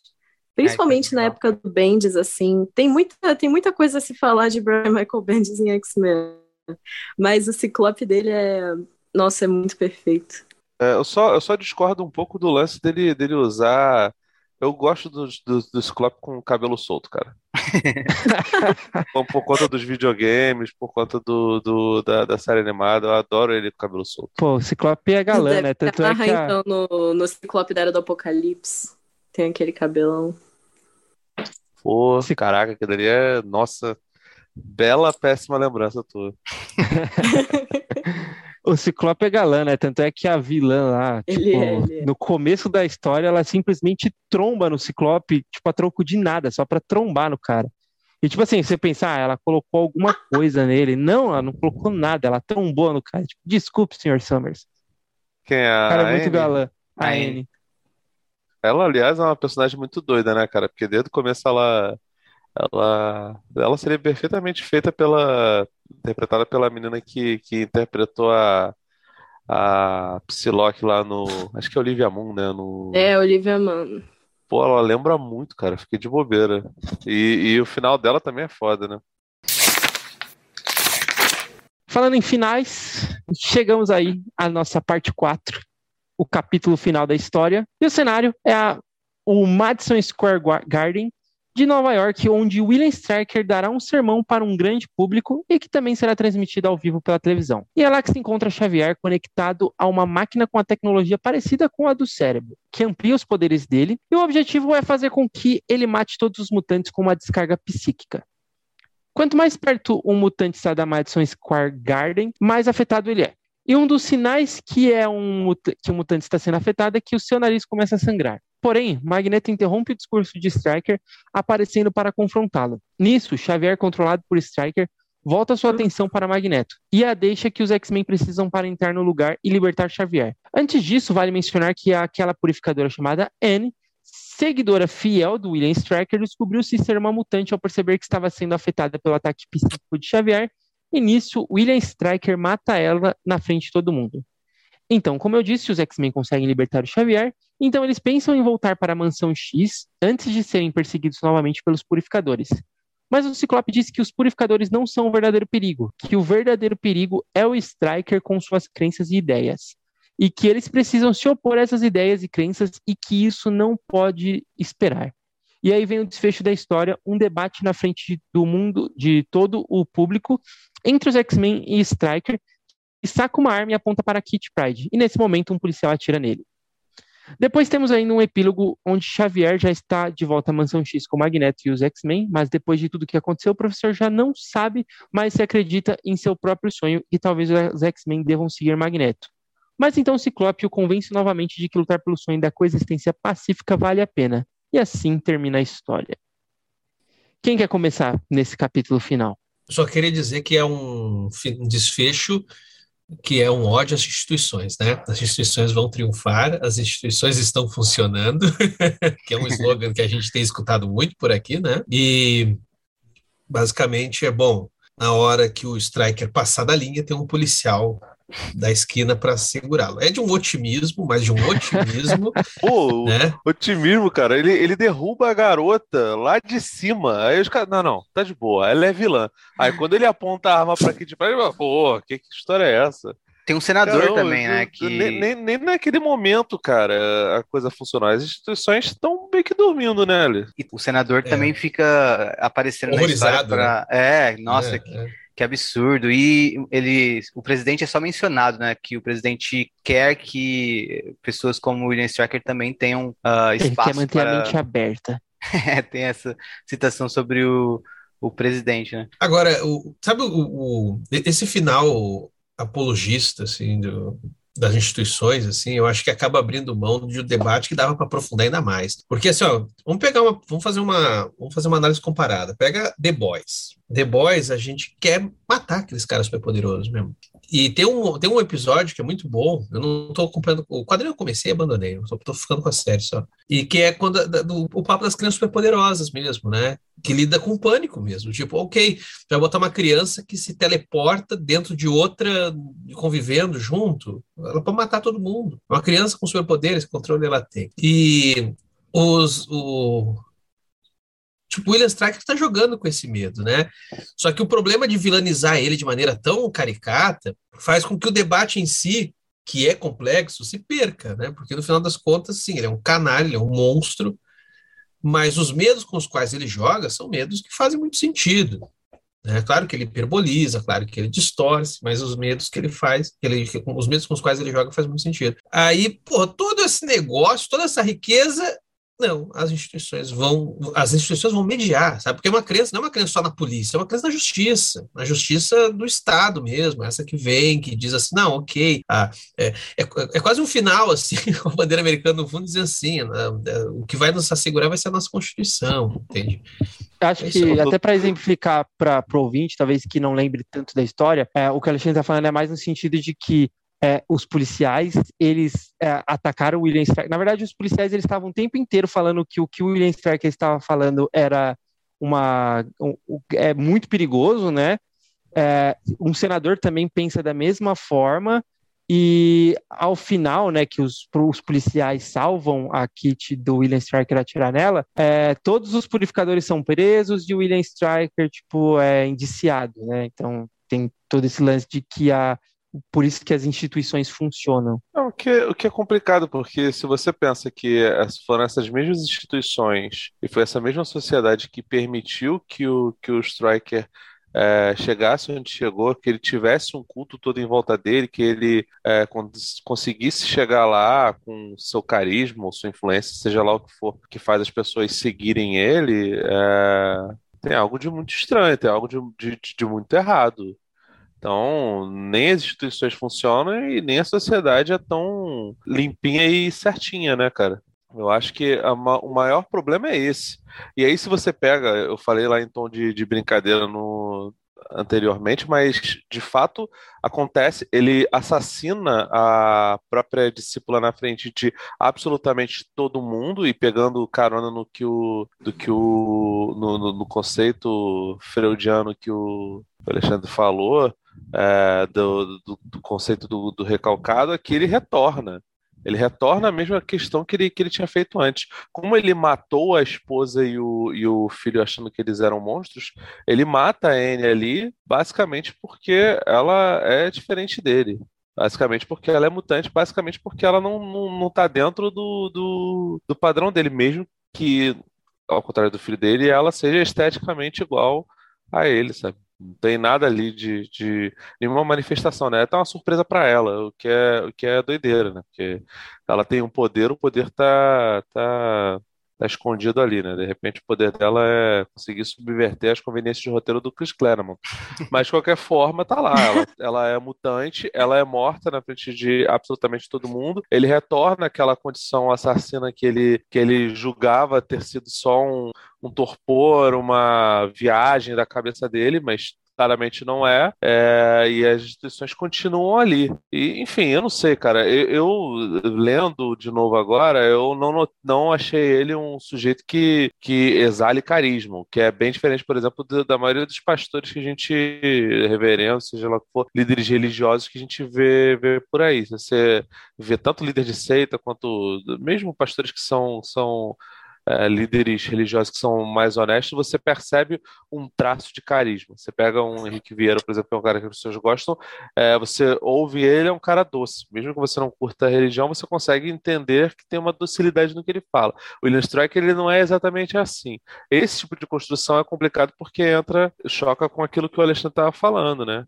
Você desumaniza o personagem. E é complicado, porque se o que ele fala é, encontra eco na, na sociedade, você não pode desumanizá-lo. O ideal era que você, sabe, tornasse ele o mais humano possível, né?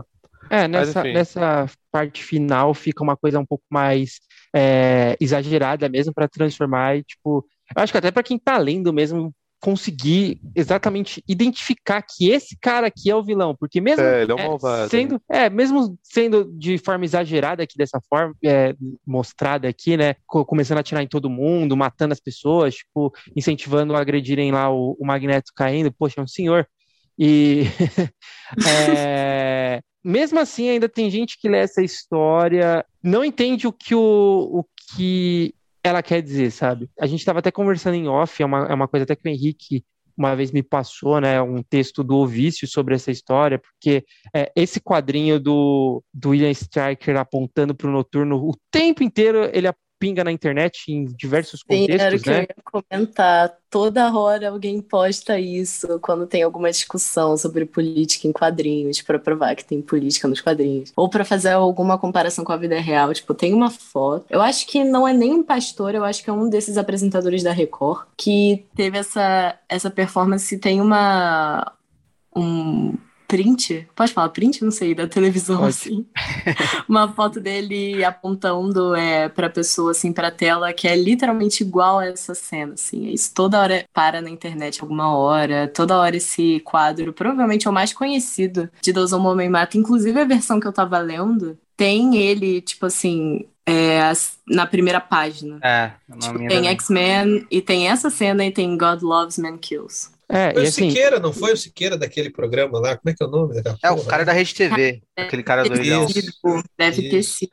É, enfim, tem até hoje é, muita gente que não entende, e tipo, olhando até pro próprio quadrinho, porque esse texto do, do Vício, né, falando sobre esse quadrinho e tal, nos comentários, o Henrique até me, me mandou isso, né, que foi o lance de que um cara falava assim, não, mas o William Stracker tá certo. Eu acho que o cara tentou dar uma carteirada de que é fã de quadrinho, né? Não, o William Stracker tá certo, porque o Noturno realmente é filho de um demônio, né? Citando todo esse lance depois da retcon dele, que ele é filho do Azazael lá, não sei nem falar o nome disso. E, enfim, que ele é filho desse, desse mutante demônio que transforma ele num demônio, então por isso o William Stracker está certo de olhar para ele e falar que ele não é um humano, sabe? Então, por isso que eu acho que é válido, às vezes, você é, mostrar mesmo o, William Striker só simplesmente um maluco aqui para falar: não, esse cara aqui, gente, é o vilão da história, sabe? Pra vocês verem aqui, ele tá começando a atirar em todo mundo, tá bom? Até nos aliados dele. Porque mesmo você desenhando, a galera ainda assim tem esse tipo de pensamento. Mas deixa eu, deixa eu falar mal desse argumento aí do. Ah, esse papo aí, né, que é filho de demônio, que, porque, ah, sei lá, cara, que argumento merda. Sei lá, não, não consigo é. Pô, faz sentido, né? é, só contando a Exatamente.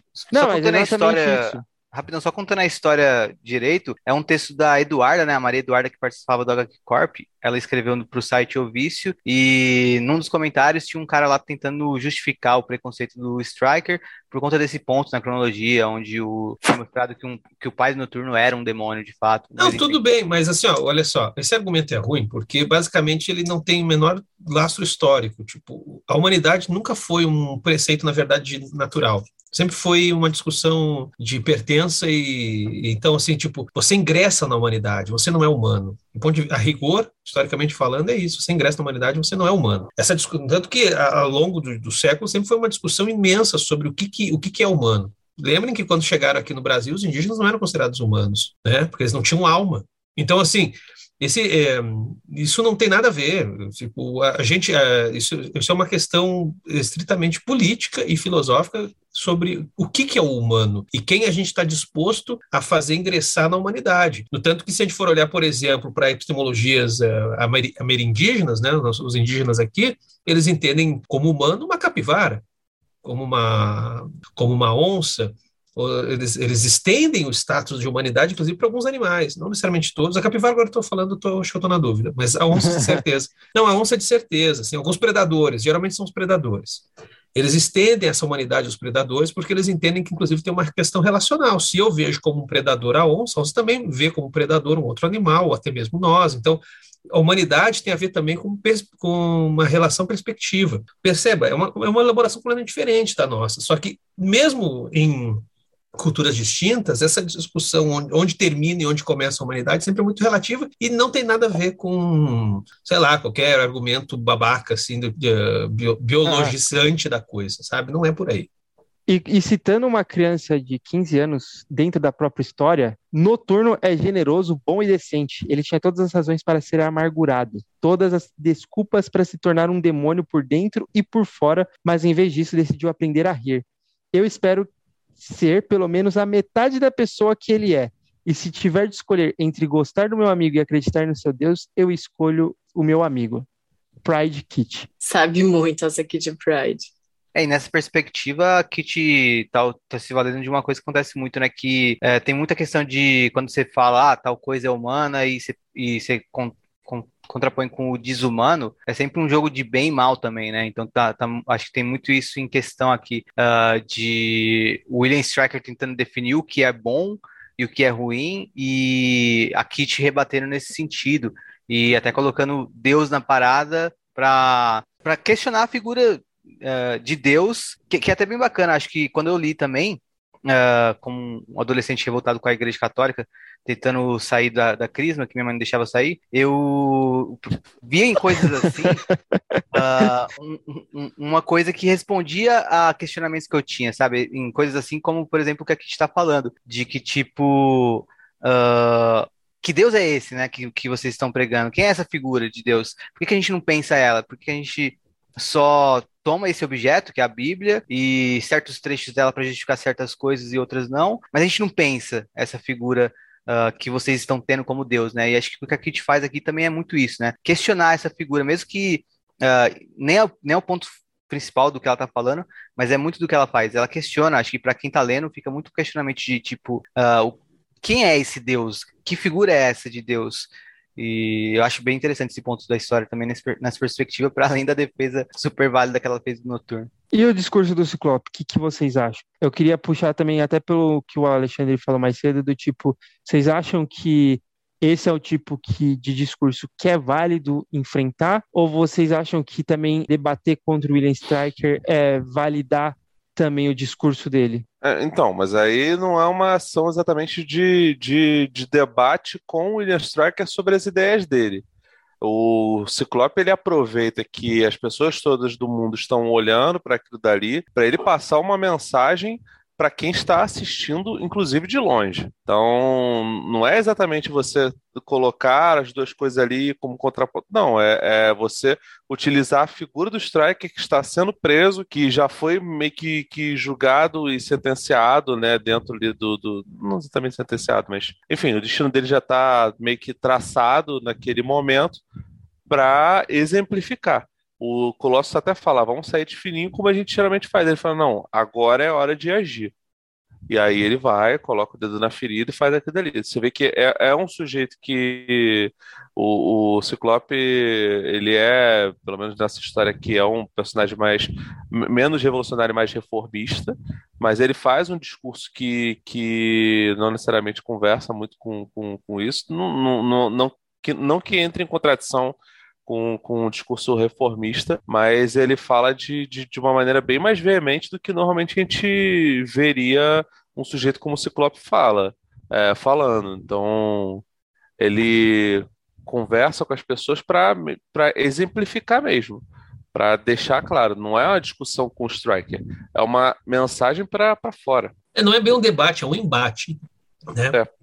E, e também tem o, o, o, o, o Ciclope aqui é esperto porque ele se utiliza desse mesmo expediente que a gente estava comentando que a extrema-direita utiliza, né? que é de você entrar no debate para se legitimar. Né? Na verdade, é para você basicamente forçar um espaço.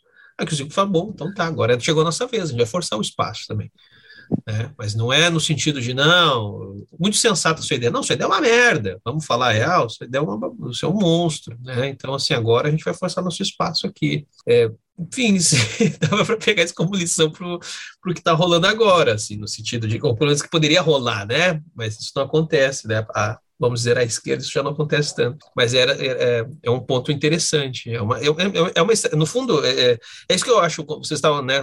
Muitos comentaram aqui, né? Vários de vocês comentaram, a gente voltou várias vezes esse tópico, né? De como que o Cíclope seria um herdeiro, seria mais mais xavieriano do que o próprio professor Xavier. É, bom, tá aí, né? Ou seja, num, num, gesto extremamente político, extremamente político. Não é um gesto de, de heróico no sentido uh, romântico da palavra, né? De alguém que vai lá e luta pela verdade, a justiça e o sul-americano. Não, enfim, o cara aproveita uma brecha que é, acima de tudo, uma, um momento político. É um movimento tático do Ciclope, né? O Ciclope é muito isso. Eu acho que esse momento é bem uh, característico dele. Acho que define bem o personagem uh, nesse, nessa questão de até ser melhor do que o Xavier no que o Xavier se propõe a fazer, porque parece que ele aprendeu com os erros do Xavier na entrevista da televisão que ele acompanhou no começo da história, e foi ali e viu que a ideia não era debater, era embater, como o Alexandre falou, né? Não, isso é perfeito. Eu acho que ainda, e, inclusive o, o, Ciclope, é, de outra forma, ele, ele mostra que ele é melhor que o Xavier mesmo, né? Tem inclusive uma hora que a forma tática que eles derrotam o Xavier, que eles tiram o, o Xavier da máquina, né? O Ciclope soltando o raio óptico dele rebatendo né, em vários lugares, enquanto o Wolverine ia atacar o Xavier, fazendo com que o Xavier veja o perigo iminente no Wolverine, ataque o Wolverine e não esperaria do Ciclope. Ele fala: Nós temos treinamento de combate, ele não. E eu acho que isso também vira um paralelo aqui, tipo, para virar o combate de outra forma, não da forma que o Xavier tentou lá do, do começo também. Então acho que todo mundo está alinhado, acho que o Letícia também falou que concorda, né? É, que o Ciclope nunca erra, né? Às vezes ele se equivoca, mas nesse daí não.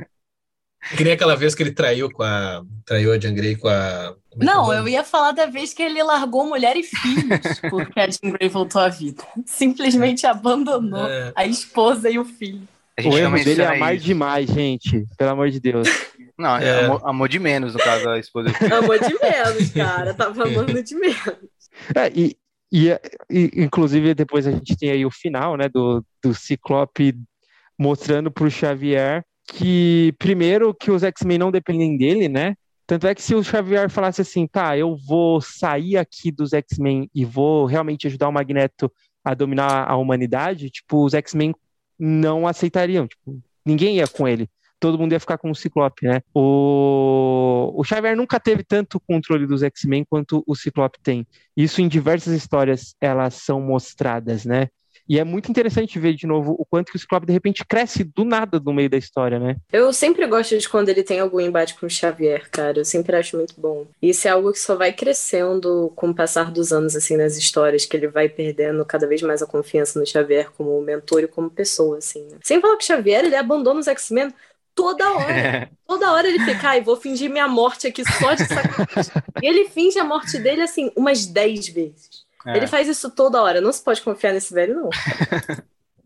ele, ele, enche o saco, né? Ele pensa, não, não, já deu, já fiquei três meses Sim. aqui na Mansão X, deixa eu dar um rolê no, no ah, Sharp por dois o anos. careca naturalmente é um sujeito que você não deve confiar, cara.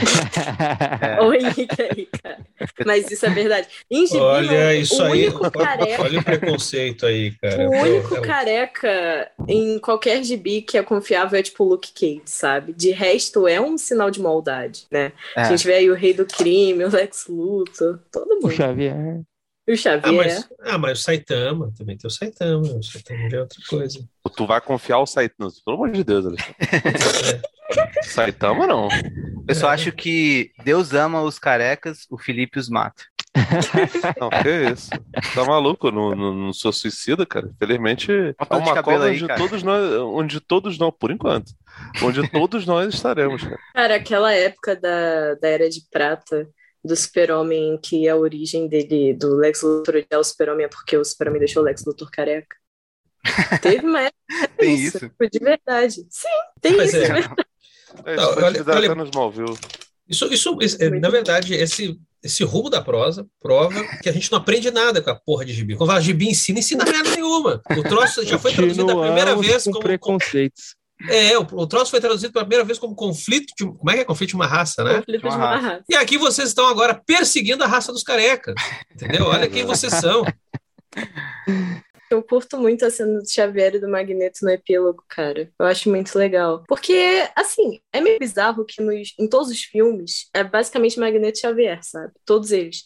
E quando você vai ler os quadrinhos, eles não são, tipo, um foco tão principal assim quando você, quanto você acha que são, se você só vê os filmes, sabe?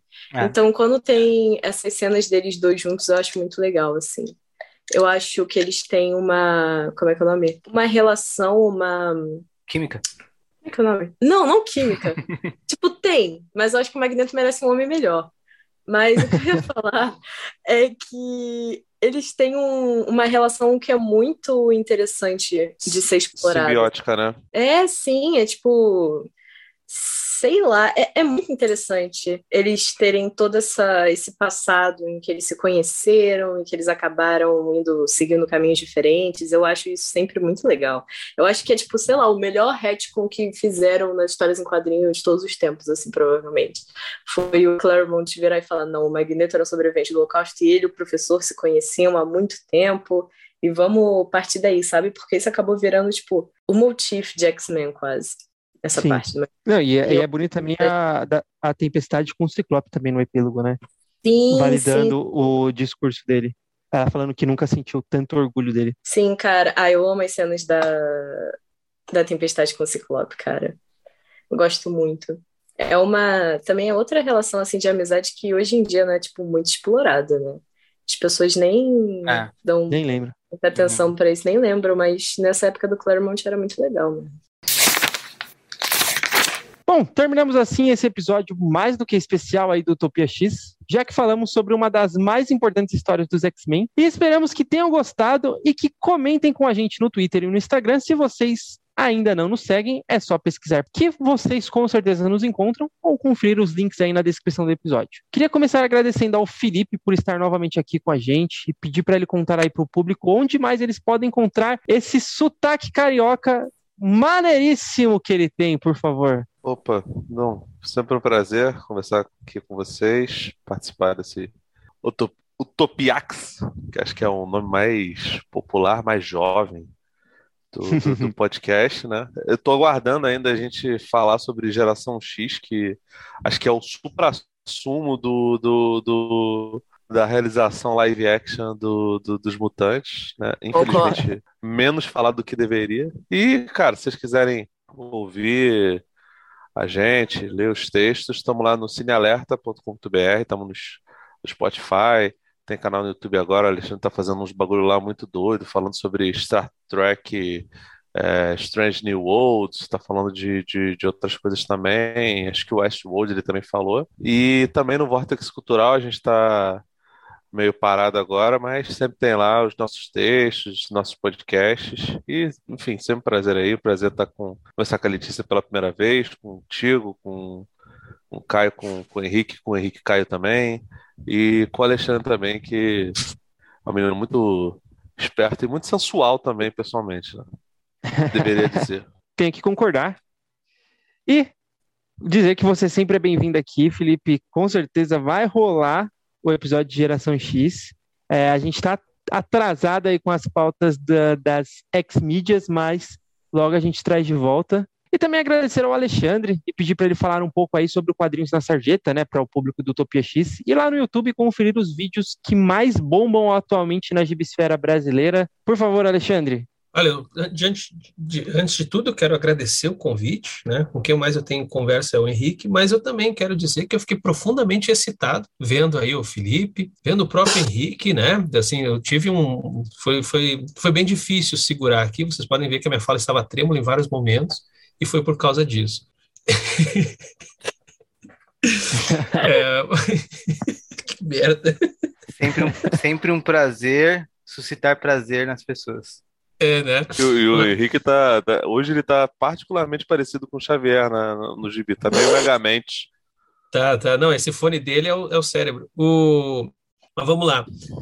É, Bom, falando sério mesmo, obrigado demais pelo convite. É, nem sou um, um grande leitor de X-Men, já fui, mas tô, sou meio que. Hoje em dia eu tô, não tenho lido muita coisa nova. Então é bom meio que até voltar para os anos 90 e 2000, quando eu lia mais. E, bem, quem quiser passar raiva, eu ia dizer que eu tenho um canal que é de crítica, curadoria de educação científica, mas é canal para pessoa passar raiva. Então, quem quiser passar raiva, vai lá assistir o Quadrinhos na Sarjeta, que inclusive até hoje não tem um vídeo sobre X-Men e eu tô devendo, o pessoal me cobra bastante. Uh, vamos ver se agora eu faço. Obrigado demais, pessoal. Bom, é isso aí. Eu também quero, então, agradecer os meus companheiros de sempre, Letícia e Henrique. Mas agora ficamos por aqui. Mas é claro que a gente vai se encontrar novamente muito em breve, em algum dia de um futuro esquecido. Tchau!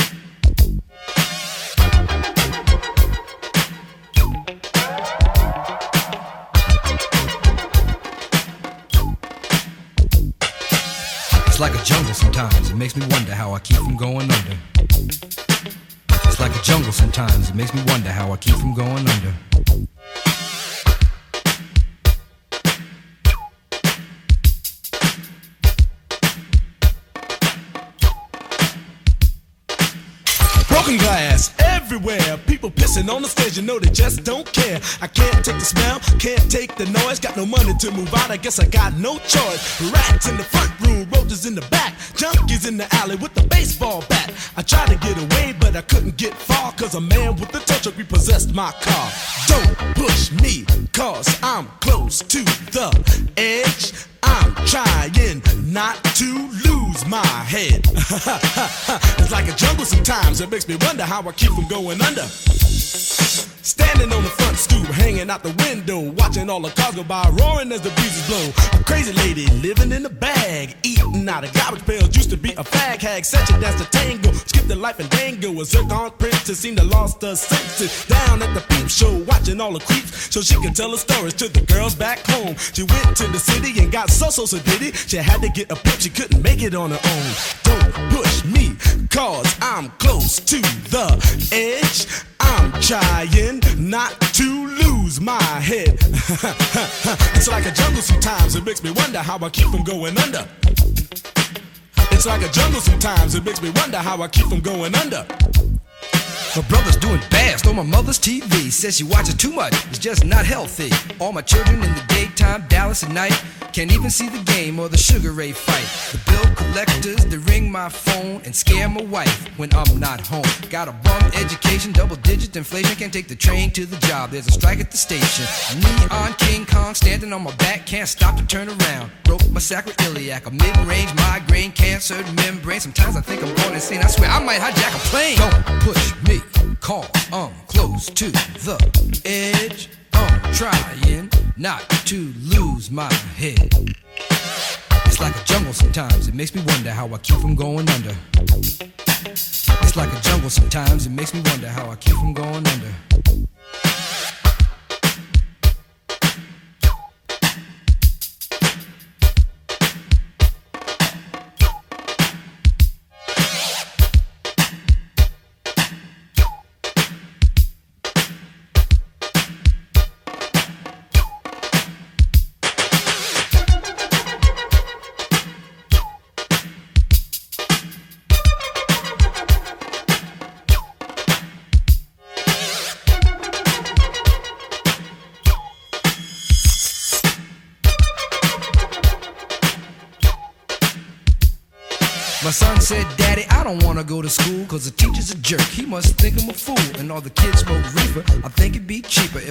Got a job, learn to be a street sweeper. I dance to the beat, shuffle for my feet, wear a shirt and tie, and run with the creeps, cause it's all about money. Ain't a damn thing funny. You got to have a con in this land of milk and honey. They pushed that girl in front of the train, took her to the doctor, sewed her arm on the game. Stabbed that man right in his heart. Gave him a transplant for a brand new start. I can't walk through the park cause it's crazy after dark. Keep my hand on my gun cause they got me on the run. I feel like an outlaw, broke my last glass jaw. Hear them say, You want some more? Living on a seesaw. Don't push me, cause I'm close to the edge. I'm trying not to lose my head. Say what? It's like a jungle sometimes. It makes me wonder how I keep from going under. It's like a jungle sometimes. It makes me wonder how I keep from going under. It's like a jungle sometimes. It makes me wonder how I keep from going under. It's like a jungle sometimes. It makes me wonder how I keep from going under. A child is born with no state of mind, blind to the ways of mankind. God is smiling on you, but he's frowning too, because only God knows what you'll go through. You'll grow in the ghetto, living second rate, and your eyes will sing a song of deep hate. The places you play and where you stay looks like one great big alleyway. You'll admire all the number book takers, thugs, pimps, and pushers, and the big money makers. Driving big cars, spending 20s and 10s, and you wanna grow up to be just like them. Huh. Smugglers, scramblers, burglars, gamblers, pickpocket peddlers, even panhandlers. You say I'm cool, I'm no fool, but then you wind up dropping out of high school. Now you're unemployed, all non-void, walking around like your pretty boy Floyd. Turned stick-up kid, but look what you done did. Got sent up for an eight-year bid. Now your manhood is took, and you're a make tag. Spend the next two years as an undercover fag, being used and abused to serve like hell. Till one day you was found hung dead in a cell. It was plain to see that your life was lost. You was cold and your body swung back and forth. But now your eyes sing the sad, sad song of how you live so fast and die so young. So don't push me, cause I'm close to the edge. I'm trying not to lose my head. it's like a jungle sometimes, it makes me wonder how I keep from going under. it's like a jungle sometimes, it makes me wonder how I keep from going under. Yo, Mel, you see that girl, man? Yeah, man. Cowboy, man. Cool. Yo, what's up, money? Yo. Ah, hey, where's Field and Raheem, man? Lay upstairs cooling out. So what's up for the night, y'all? Yo, we can go down to Fever, man. Go check out Junebug, man. Hey, yo, you know that girl Betty? Yeah, man. My mom's got balls, man.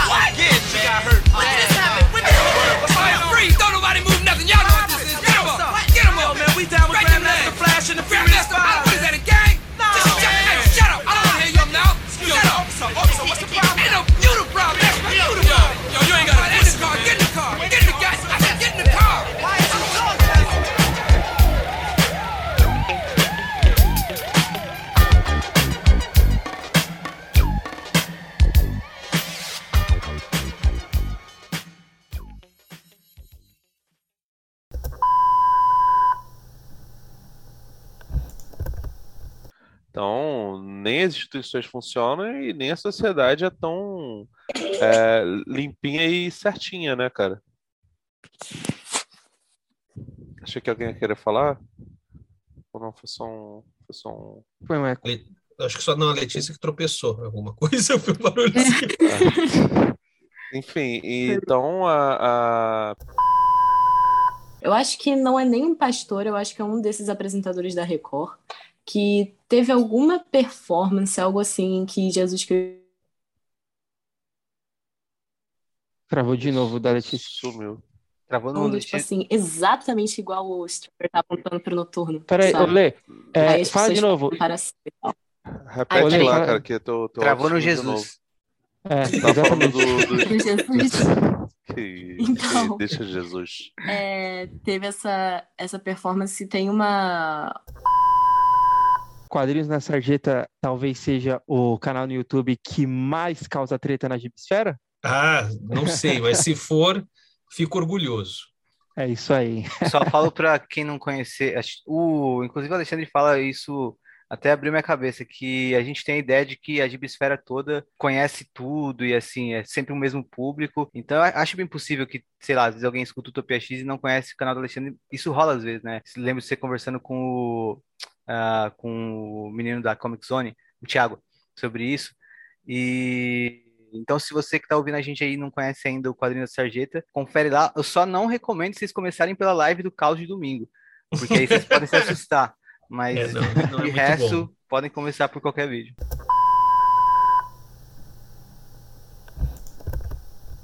Tchau. Tchau. E eu fazendo assim com a mão, que ridículo. Boa. perfeito, perfeito.